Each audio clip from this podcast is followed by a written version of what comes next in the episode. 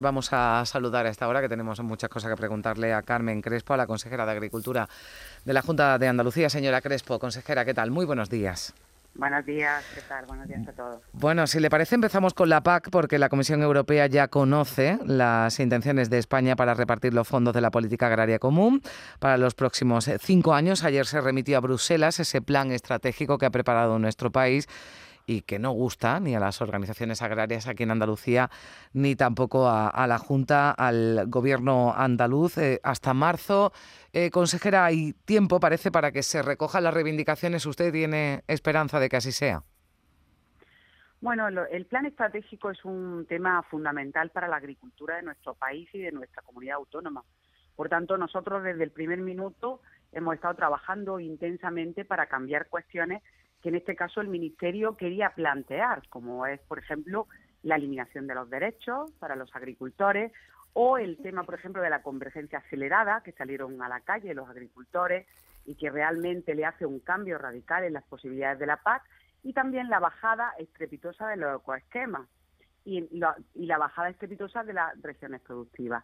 Hemos conseguido, eh, con mucho trabajo, porque eso no lo ha hecho esta consejera ni mm. la consejería, sino el sector, que hemos tenido una voz unánime en Andalucía y por esa voz unánime y siempre por unanimidad. Y fíjate que hay organizaciones agrarias, cada uno piensa de una forma distinta, pero para esto no hemos puesto de acuerdo en dejar una convergencia paulatina, en dejar eh, que, los que, lo, que las regiones productivas no bajaran estrepitosamente y los derechos. Pero queda una parte, la parte de los ecoesquemas, que es un 22 un 25%, las prácticas medioambientales para los agricultores que están dispuestos a hacerlo, pero lo que no quiere que se convierta en un coste de producción.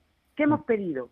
Pues que en vez de ocho ecosistemas sean al menos 12, porque nosotros tenemos una diversidad productiva, somos el 33% de los perceptores de la paz de este país y por tanto estamos esperando que el Ministerio, en este caso, esa diversidad la tenga en cuenta, porque mm. si no pierden el 53% de los agricultores en Andalucía, pierden recursos de la PAC y no estamos dispuestos. Por tanto, no nos parece, y esto resumo, que hayan mandado ese plan estratégico sin haber tenido en cuenta las alegaciones. Yo creo que las deberían de haber visto antes y ver la posibilidad, como le hemos pedido al Ministerio, de una cuestión que es viable de ampliar esos ecoesquemas que permitan recoger la diversidad de los cultivos, en este mm. caso de una potencia agroalimentaria que es Andalucía, que en estos diez primeros meses hemos exportado más de 10.000 millones de euros de, eh, de exportación agroalimentaria. Es una potencia agroalimentaria de primer orden que da empleo, y que produce con sostenibilidad social y medioambiental. Estamos hablando de más de 500 millones de euros que se perderían en ayudas. ¿Esto qué puede suponer para el campo andaluz?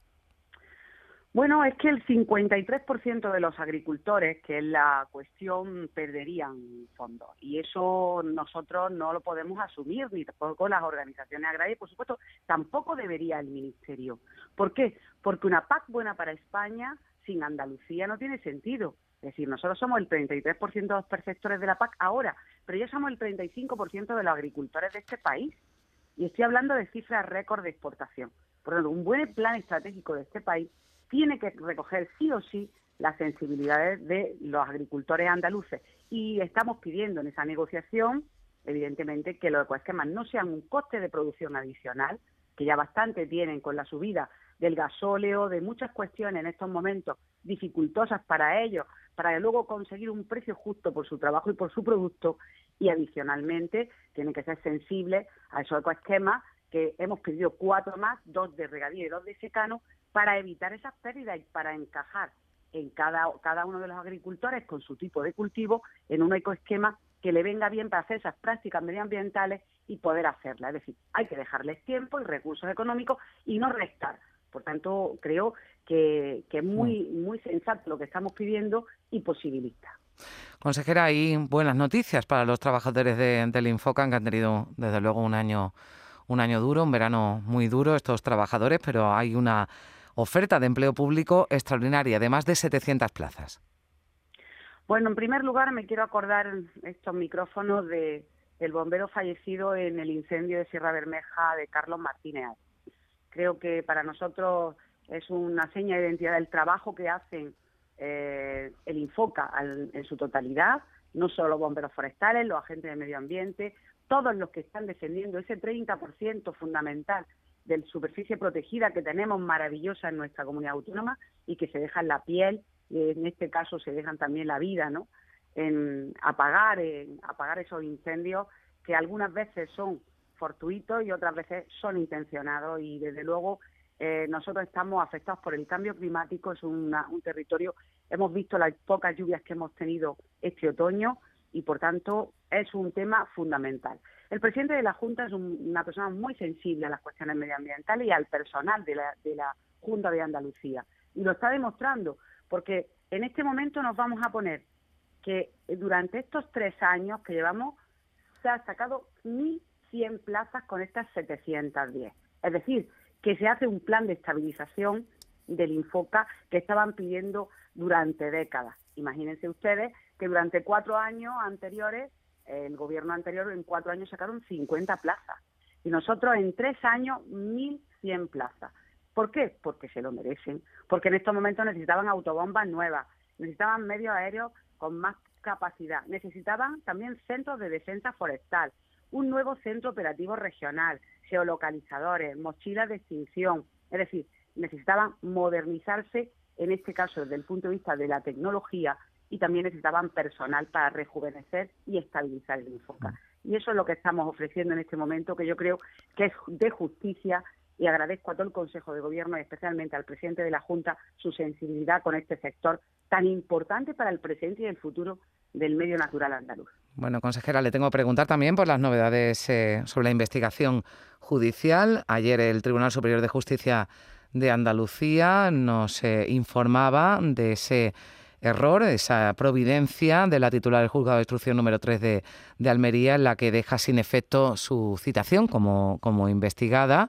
Eh, admitía además eh, que se trata de un error y así lo daba a conocer el Tribunal Superior de Justicia de Andalucía, dada su condición de, de, aforada. La investigación eh, continúa y si en esa investigación determinara la, la jueza que bueno, sería necesario su, su comparecencia, su citación como, como investigada, ya tendría que acudir al Tribunal Superior de Justicia de Andalucía, dada su condición de, aforada. Esto nos ha resultado algo llamativo, ¿no? que esa eh, esa providencia de ayer enmendando ¿no? la, la, primera en la que se en la que se, le citaba a usted como investigada, consejera. Bueno, yo lo primero que, que dije ayer y que he dicho desde el principio, que estoy muy tranquila porque siempre he actuado conforme a la ley en todos los cargos públicos que he tenido y que además mi trabajo siempre en mi trabajo y en mi vida personal la honestidad está por encima de todo por tanto estaba muy tranquila tranquilísima y realmente confío y tenemos que colaborar con la justicia, confiar en la justicia y colaborar con la justicia. Que además de eso nosotros eso estamos tranquilísimos, sabemos perfectamente pues que eso que hemos actuado conforme a la ley siempre y que por supuesto seguiremos confiando en la justicia como no podía ser de otra manera.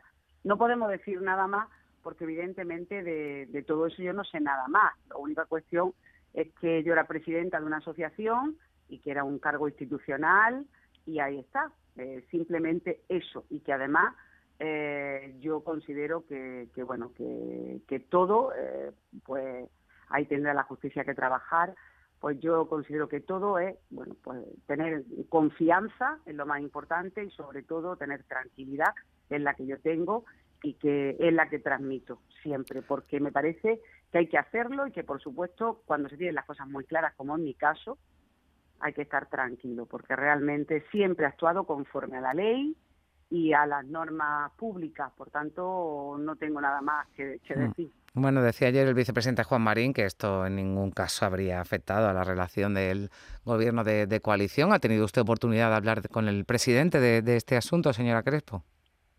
Bueno, claro, ellos están igual de tranquilos que yo, evidentemente. Pues ahí lo vamos a dejar. Yo le agradezco mucho que nos haya atendido. Hemos eh, tenido oportunidad de hablar de, la PAC, eh, también de esa oferta eh, de empleo extraordinaria para los trabajadores de, del Infoca y también de esas novedades judiciales que, le afectan. Yo le agradezco mucho que nos haya atendido, señora Crespo, y le deseo una feliz entrada de año y ojalá sea un buen año para usted y para todo el campo andaluz.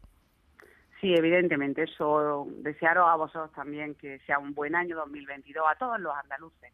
Estamos ahora mismo en la sexta ola y hay muchas personas que lo están pasando mal y, y que hay que ayudar a, trabajar por ello. En mi caso, pues hmm. trabajar por los agricultores, los ganaderos, los pescadores, que también hmm. están pasando mal en este momento, y por supuesto los forestales, que también es un sector importantísimo y al que tenemos, al que me debo, ¿no? Como consejera. Por tanto, honrada de trabajar con ellos, muy orgullosa del sector y vamos para adelante con todas las de la ley, con ese trabajo que está dando sus frutos en Andalucía para que seamos como somos líderes. ¿no?